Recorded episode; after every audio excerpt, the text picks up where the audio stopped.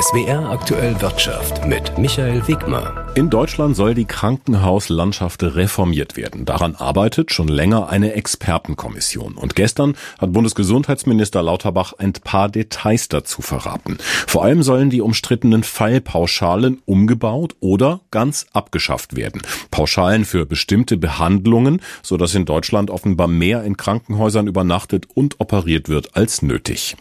Professor Boris Augurski sitzt in der Expertenkommission. Er leitet den Bereich Gesundheit am Essener Leibniz-Institut für Wirtschaftsforschung. Einen schönen guten Tag, Herr Augurski. Ja, ebenso. Guten Tag. Ja, eine große Reform, um die Fallpauschalen zu überwinden, wenn ich den Bundesgesundheitsminister zitiere. Wie soll oder wie kann das funktionieren? Na, man muss sich erstmal klar machen, was machen die Fallpauschalen. Krankenhäuser werden dafür bezahlt, wenn sie Fälle behandeln. Und je mehr Fälle, desto mehr Erlöse. Das führt zu vielen Krankenhausfällen in Deutschland. Und wir wollen das etwas bremsen. Wir wollen jetzt nicht die Fallpauschalen ganz abschaffen, aber wir wollen sie ergänzen um eine Vorhaltefinanzierung. Das heißt, weil das Krankenhaus zum Beispiel eine Kardiologie hat, bekommt es dafür eine Vorhaltefinanzierung, unabhängig von der Menge an Behandlungen und dann aber auch zusätzlich für jede Behandlung auch ein bisschen mehr Geld. Ein Unterpunkt ist schon bekannt, da sollen wohl die Fallpauschalen tatsächlich komplett raus. Herr Lauterbach will die Kinderkrankenhäuser eben aus diesen Fallpauschalen rausnehmen. Dann sagt er, würde die Versorgung besser, ohne dass Patienten gleich übernachten müssten. Ist das richtig aus Ihrer Sicht? Ja, das sind verschiedene Aspekte. Wir haben grundsätzlich für alle Krankenhäuser überlegt, dort wo man auf Übernachtung verzichten kann, kann man zu Hause dann übernachten. Das gilt nicht nur für die Kinder, das gilt auch für Erwachsene. Ähm, in der Pädiatrie überlegen wir, ob man zumindest kurzfristig ähm, eine Stabilisierung reingibt. Ob man das dann sagt, das ist raus aus den Fallpauschalen oder nicht, das ist noch offen. Aber es soll zumindest da auch eine Vorhaltekomponente eine große Rolle spielen, sodass man in der Kinderheilkunde eine sichere Basisfinanzierung hat. Haben wir denn zu viele Krankenhäuser in Deutschland, also vor allem zu viele kleine, über die oft diskutiert wird, die dann gar nicht das volle Leistungsspektrum haben, aber zum Beispiel trotzdem die gleichen Pflegepersonalschlüssel, also dann auch Fachkräfte vom Markt ziehen? Tatsächlich haben wir, wenn wir es jetzt im internationalen Vergleich anschauen, sehr viele Standorte auf die Bevölkerung bezogen. Das macht es dann schwierig, die ganzen Standorte auch top mit Fachpersonal zu besetzen. Sie kriegen einfach heutzutage nicht mehr genügend Personal, um überall eine Mindestbesetzung vorhalten zu können. Da muss ja trotzdem jemand da sein, egal ob jetzt viel oder wenig los ist. Und das kriegen sie in größeren Einheiten besser hin. Deshalb dort, wo man Kapazitäten zusammenziehen kann, sollte man da ernsthaft drüber nachdenken.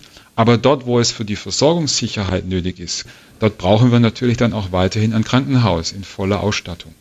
Wenn wir beim Personal sind, ein Punkt, der mich etwas überrascht hat. Wir haben nicht nur viel zu wenig Pflegepersonal, sondern offenbar auch zu wenig Klinikärztinnen und Ärzte, sagt der Bundesgesundheitsminister. Stimmt das so oder sind die vielleicht eben nur schlecht verteilt? Ja, der Minister äh, hat, so wie ich es verstanden habe, vor allem auch gesagt, perspektivisch müssen wir auch auf den Ärztemangel achten. Trotzdem, Sie haben es auch schon angedeutet, auch hier ist die Frage, sind die ungeschickt verteilt auf die vielen Standorte, die wir haben. Und vor allem auch, müssen wir so viel stationär machen oder können wir nicht auch mehr ambulant machen? Wir sind eingestiegen mit einer großen Reform, habe ich zitiert, die kommen soll. Ich meine, jetzt haben Sie daran mitgearbeitet. Ich frage Sie aber trotzdem, wird das ein großer Wurf, die Krankenhausreform? Ich glaube ja. Ähm, wir hatten die letzte große, äh, den großen Wurf so etwa 2003 mit der Einführung der Fallpauschalen. Und jetzt, wo wir dieses System jetzt nicht völlig abschaffen, aber nochmal neu äh, justieren, würde ich schon sagen, das ist eine echte äh, Veränderung und damit auch ein großer Wurf. Professor Boris Augurski, er hat mitgearbeitet an der bevorstehenden Krankenhausreform, die heute übrigens mit den Gesundheitsministerinnen und Ministern der Länder besprochen wurde und innerhalb der nächsten zwei Monate öffentlich präsentiert werden soll. So ist es in China. Die Wirtschaft wächst im dritten Quartal um knapp vier Prozent. Davon können wir fast nur träumen.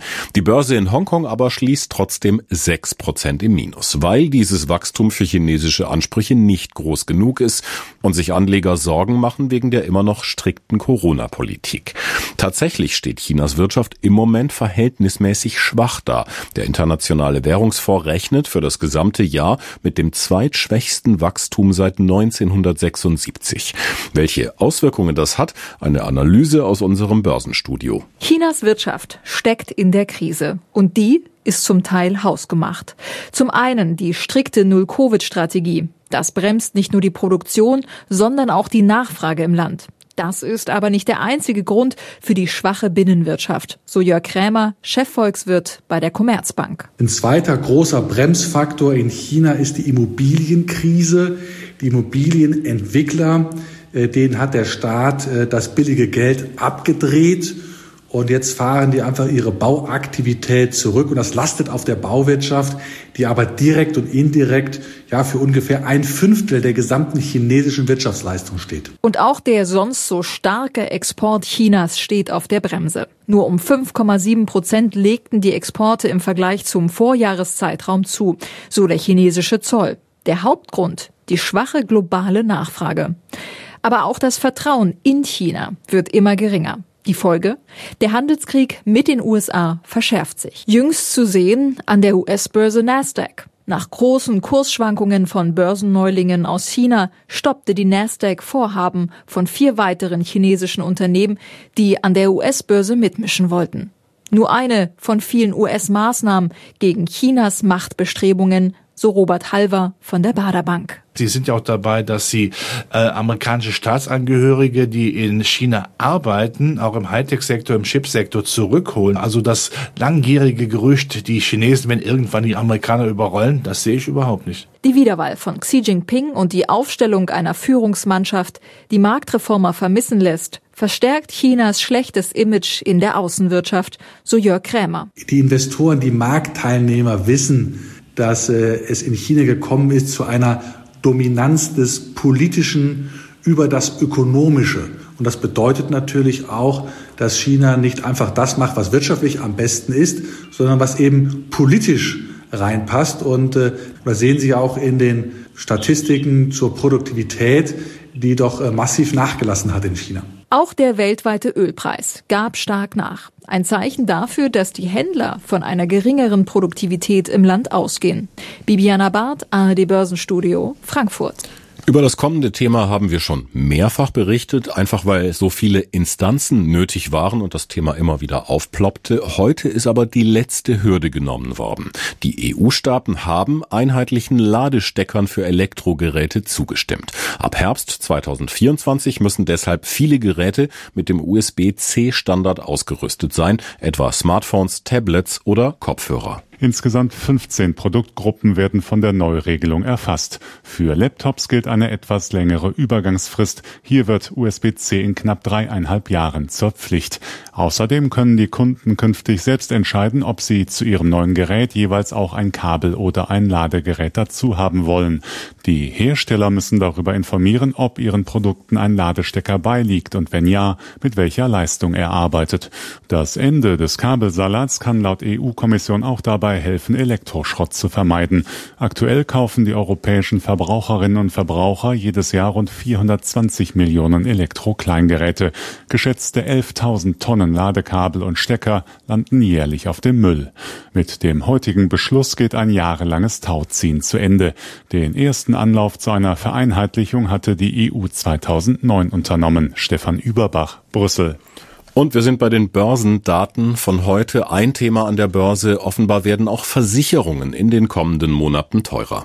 Der Versicherer Hannover Rück aus dem DAX will wegen hoher Großschäden, Naturkatastrophen und der hohen Inflation in Deutschland deutlich an der Preisschraube drehen.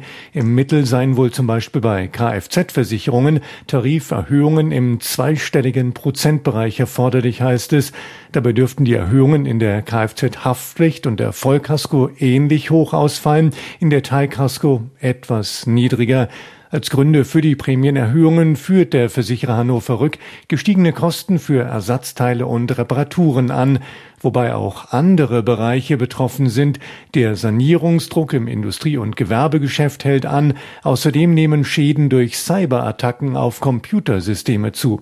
Aktien der Versicherer Hannover Rück, Münchner Rück oder der Allianz verteuern sich aktuell durchschnittlich um ein Prozent.